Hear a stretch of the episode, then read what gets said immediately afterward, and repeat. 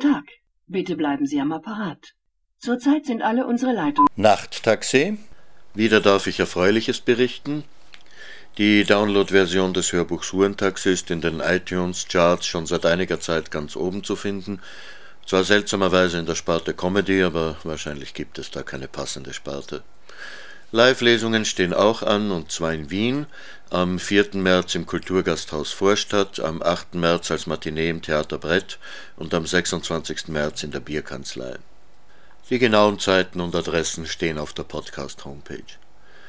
In dieser Ausgabe beginne ich mit der Lesung aus dem Roman Küss die Hand, gute Nacht, die liebe Mutter soll gut schlafen.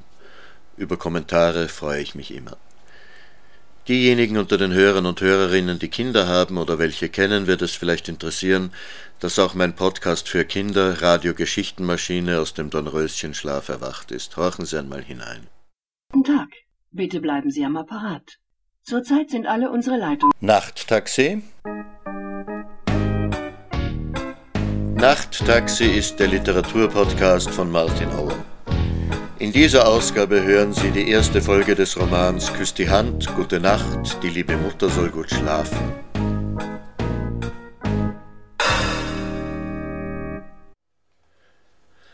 Küss die Hand, gute Nacht, die liebe Mutter soll gut schlafen. Küss die Hand, gute Nacht, das Fräulein Martha soll gut schlafen. Küss die Hand, gute Nacht, das Fräulein Ilse soll gut schlafen. 60 Kinder im Chor. Küss die Hand, gute Nacht, das Fräulein Grete soll gut schlafen. Küss die Hand, gute Nacht, das Fräulein Lotte soll gut schlafen. Aufgereiht wie beim Militär. Da die Kinder, da die Fräulein. Küss die Hand, gute Nacht. Küss die Hand, gute Nacht. Da muss man eine jede einzeln grüßen. Da kann man nicht sagen, gute Nacht miteinander. Gar nicht richtig anreden darf man die. Wollen Fräulein Grete bitte so gut sein? Das muss man erst einmal, das muss man erst einmal rausbringen. So kalt. Und die Liebmutter, die kann man überhaupt nicht anreden. Das schafft keine, dass sie freiwillig zu der geht und die was bittet oder fragt. Nicht einmal die großen Buben. Nur wenn man gefragt wird. Und dann bringt man's nicht raus. Wie die schon dasteht. Grau, Immer ist sie grau angezogen und die Haare grau, ganz glatt überm Kopf nach hinten, ganz stramm und dann in einen Knödel, dass ihr das nicht weh tut. Der tut nichts weh. Der kann nie was wehtun, weil sie gar nichts spürt. Grau, diese Kleider immer, bis zu den Füßen hinunter, bis zum Hals hinauf zu, die hat gar keine Haxen. Die hat gar nichts, nur ein Pferdegebiss und Glotzaugen. Die schauen dich an und du hast schon einen Knödel im Hals. Die Ossi sagt, die hat gar keinen Mann. Der tät sich ja fürchten im Finstern vor dir. Küss die Hand, gute Nacht. So kalt. Und jetzt schlafen gehen, in diese kalten Betten, bei den Kleinen und die Ossi bei den Großen Zwei Schwestern und dürfen nicht zusammen in einem Zimmer schlafen. Bagage. Sowas darf man nicht sagen. Aber denken schon. Das Mädchen, von dem ich hier erzähle, hieß Trude Sokop. Sie war gerade neun Jahre alt, als sie ins Waisenhaus kam. Das war 1936. Im Jahr 1950 heiratete sie und hieß dann Trude Auer. Bald darauf, im Jänner 1951, wurde ich geboren, ihr ältester Sohn. Vier Jahre später wurde mein Bruder geboren und nach noch einmal 14 Jahren meine Schwester. 1986 war meine Mutter 60 Jahre alt. Damals bat ich sie, mir die Geschichte ihrer Kindheit und Jugend zu erzählen. Die Sokops stammen aus Großbach in Mähren, der Großvater meiner Mutter, mein Urgroßvater also, und meine Urgroßmutter sind von dort gekommen. Sie haben sich schon als Kinder gekannt, sagt meine Mutter, und sind miteinander gegangen, seit sie zwölf und er sechzehn war. Mit achtzehn hat sie ihr erstes Kind gekriegt. Der Großvater meiner Mutter war einer der Mitbegründer der österreichischen Metallarbeitergewerkschaft. Sein Beruf war Metalldrucker. Soviel ich weiß, ist es dabei um das kalte Verformen von Blechen gegangen. Wegen seiner Gewerkschaftsarbeit hat er eine Stelle nach der anderen verloren, hat auch ins Gefängnis müssen. Lange Zeit hat er in Wien keine Arbeitserlaubnis gehabt. Deswegen ist er nach Kärnten gegangen. Dort ist mein Großvater geboren worden, der Vater meiner Mutter, der Jakob Sokop. Und am Ende ist meinem Urgroßvater nichts anderes übrig geblieben, als sich selbstständig zu machen, weil man ihn nirgends mehr arbeiten hat lassen. Er hat eine kleine Werkstatt aufgemacht, zuerst in der Laxenburger Straße und dann in der Buchengasse in Favoriten. Das ist der zehnte Bezirk von Wien.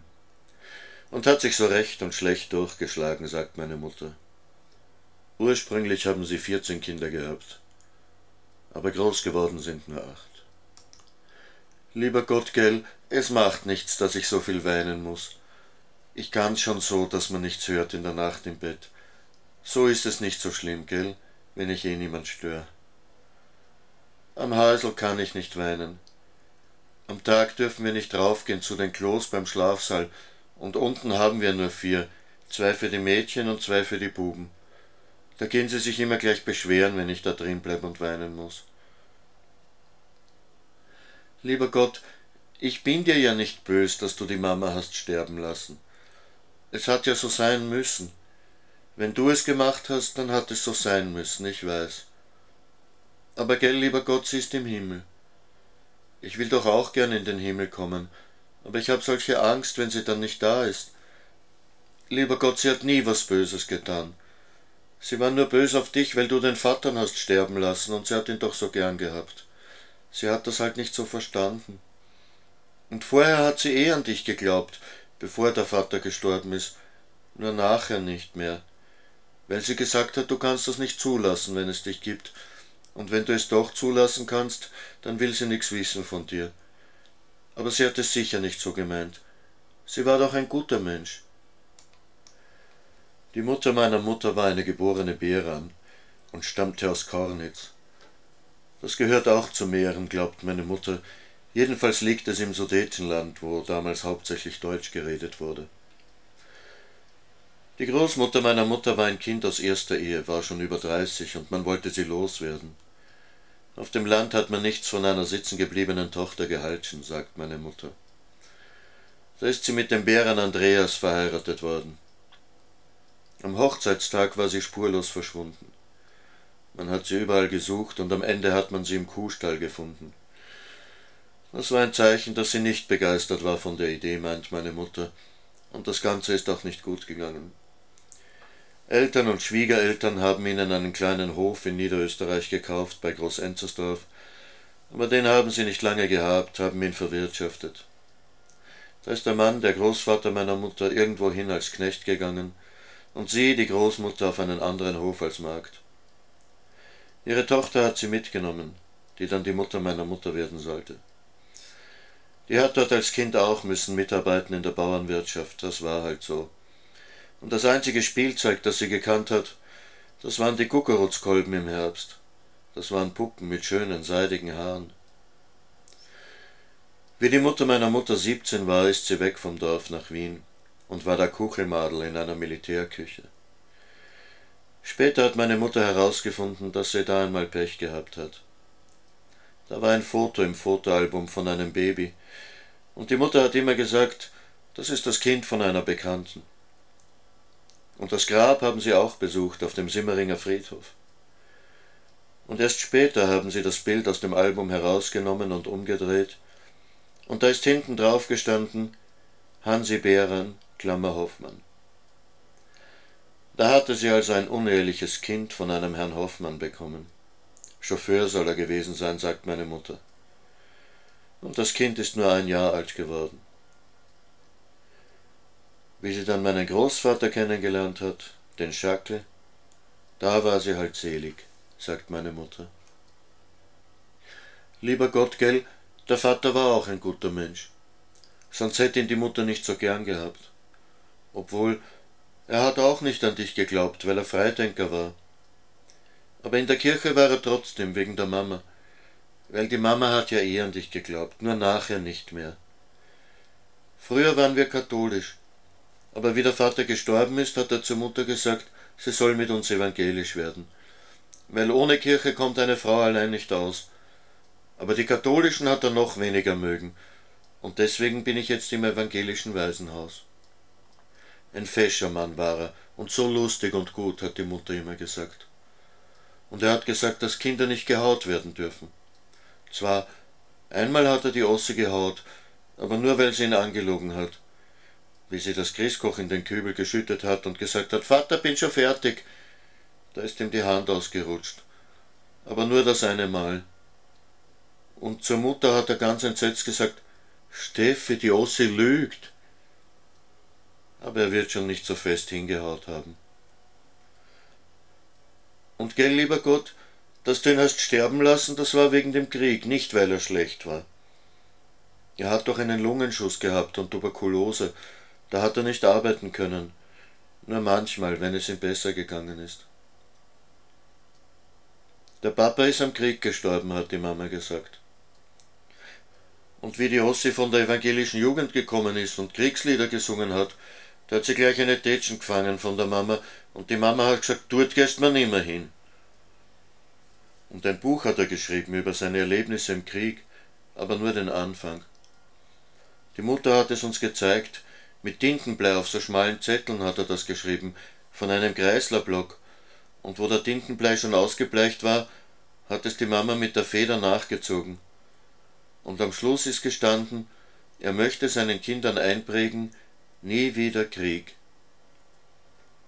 Und den Garten, hat die Mutter gesagt, das hat er auch für uns gemacht, dass er den Kleingartenverein gegründet hat, damit seine Kinder eine gute Luft haben zum Atmen wegen der Tuberkulose. Weil wir haben ja auch die Tuberkulose gehabt, aber nur ein bisschen, gell? Und für den Sozialismus war er auch der Vater. Für die Gerechtigkeit, dass alle genug haben und nicht nur die Reichen gut leben. Und dass auch die Arbeiterkinder eine gute Schule haben und Bildung. Und dass man viel lesen soll, hat er gesagt. Und dann hat er uns immer vorgesungen. Und am Abend, wenn's Zeit zum Schlafengehen gewesen ist, hat er gesungen meine lieben Kinderlein müssen recht artig sein und müssen schlafen bis morgen in der Früh. Die Mama hat erzählt, wenn ich gerade mit den Bausteinen was gebaut hab und er hat gesungen, müssen recht artig sein, dann hab ich immer schon geschrien, und müssen bauen und müssen bauen. Aber ich hab trotzdem ins Bett müssen. Und dann ist er gestorben, weil er eine Rede gehalten hat im Schrebergartenverein, und es war so ein kalter Winter und er hat sich so aufgeregt und so laut geredet, und da hat er Lungenblähung gekriegt. Das war das Jahr, wo sogar die Donau zugefroren ist. Da hat er ja müssen sterben. Und ich habe solche Angst gehabt, wie sie ihn gebracht haben. Ich war ja erst zwei Jahre und ein bisschen. Ins Zimmer haben sie ihn gelegt und niemand hat ihm mehr helfen können und nach ein paar Tagen ist er gestorben. Und alle haben geweint, wie sie aus dem Zimmer gekommen sind. Und seither wollte ich nie mehr allein im Zimmer sein, immer nur in der Kuchel. Auch wie mir die Mama das Fünfzigerl versprochen hat, wenn ich allein ins Zimmer gehe und den Leander ins andere Eck stelle. Oleander muss man sagen in Wirklichkeit, gell? Das Fünfzigerl habe ich gekriegt, aber ich habe trotzdem weiter Angst gehabt. Aber gell, lieber Gott, so ist kein schlechter Mensch. Und wenn die Mutter ihn lieb gehabt hat und deswegen böse ist auf dich, dann ist das nicht so schlimm, dass sie nicht in den Himmel kommen kann. Diese grausliche Lacken soll ein Kaffee sein und ein Stückel trockenes Brot gibt's dazu.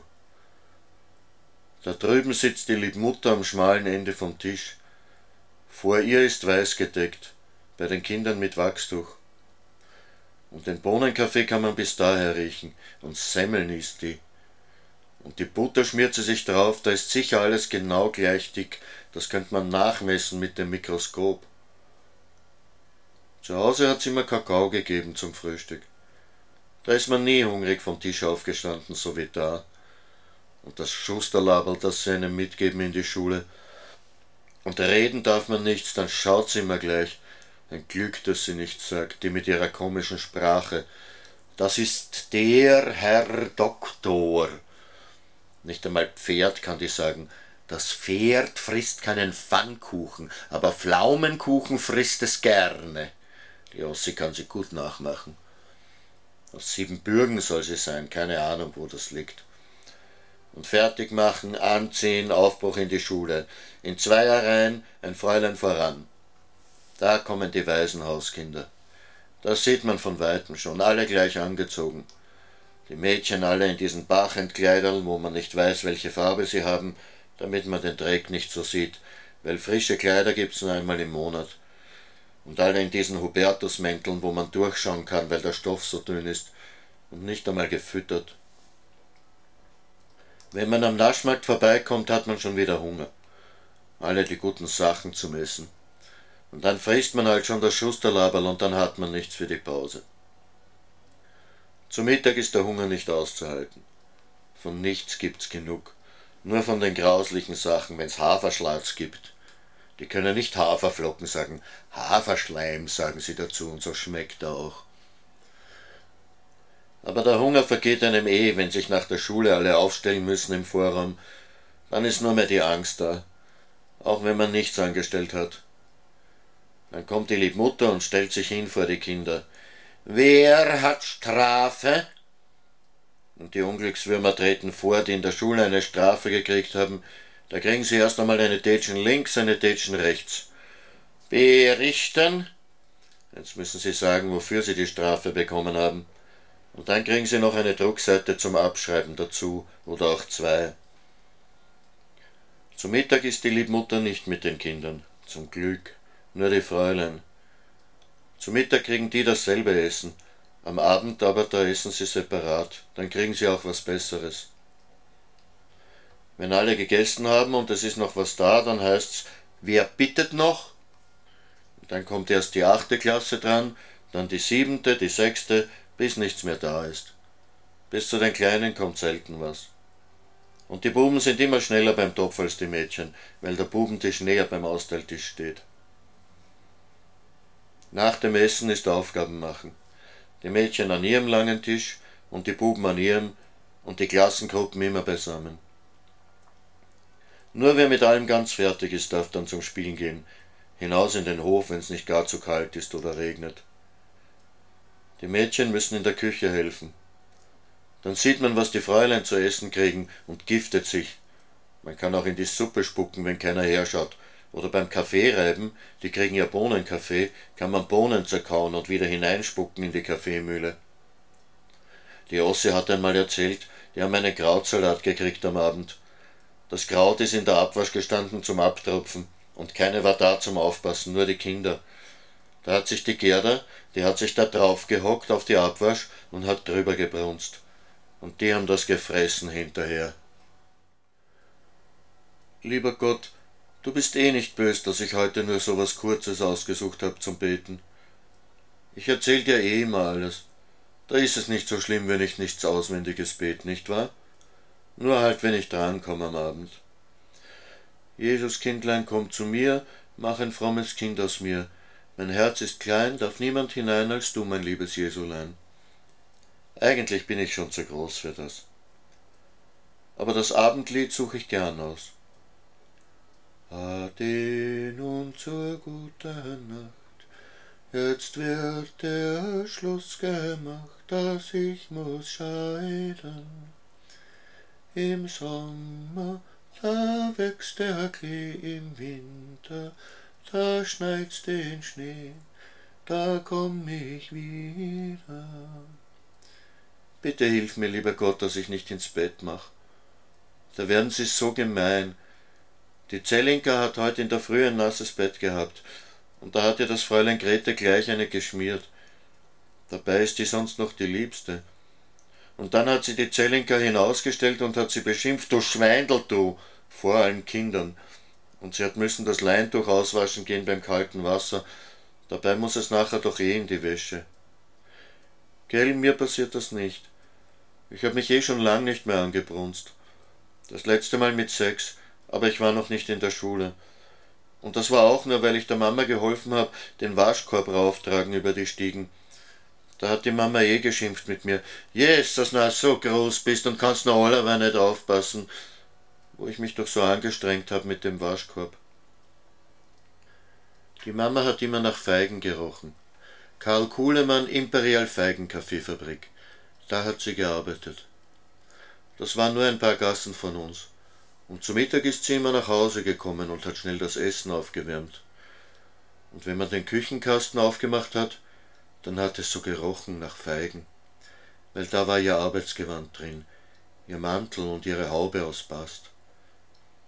Und manchmal hat sie uns dürre Marillen mitgebracht oder Mandeln in der Schale, das hat sie aus den Feigen herausgeklappt. Auf Strohmatten haben sie gehockt und die Feigen auseinandergezupft, die sind da am Boden ausgeschüttet worden, und das Schlechte haben sie aussortiert und was nicht hineingehört hat. Lieber Gott, damals habe ich das gar nicht zu mögen, dass sie immer so riecht. Aber jetzt habe ich Heimweh danach.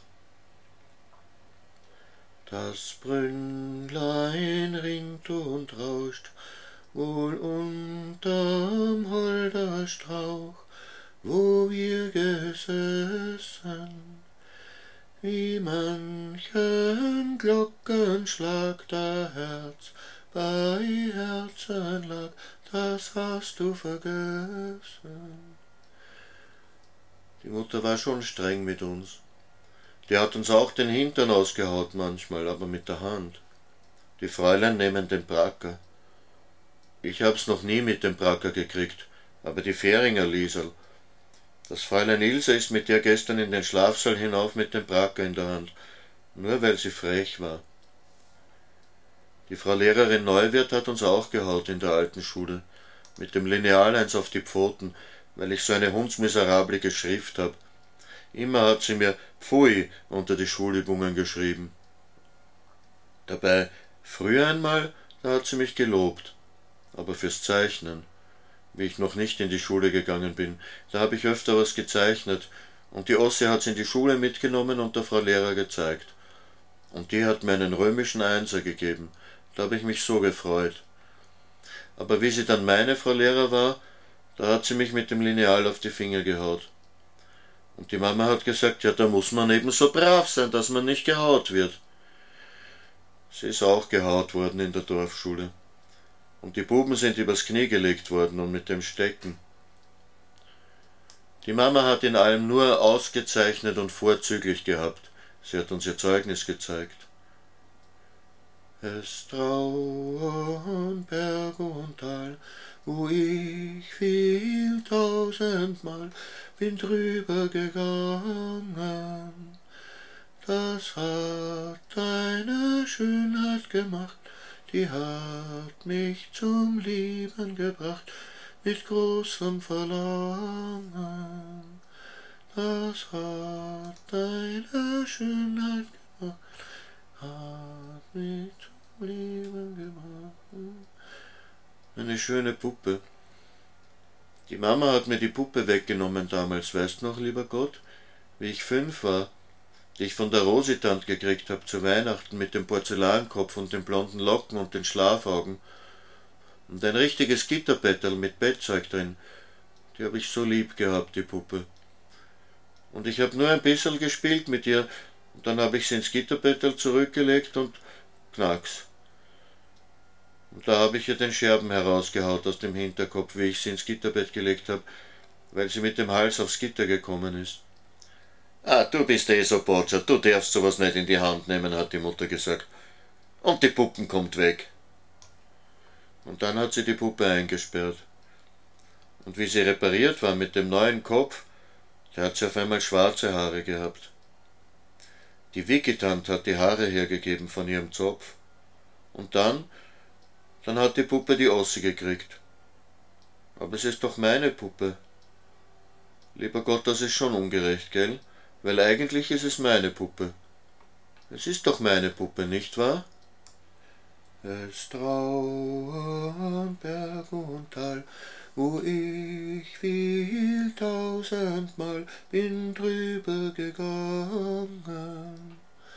Das hat deine Schönheit gemacht, die hat mich zum Lieben gebracht mit großem Verlangen. Das hat deine Schönheit gemacht, sie hat mich zum Lieben gebracht it goes love.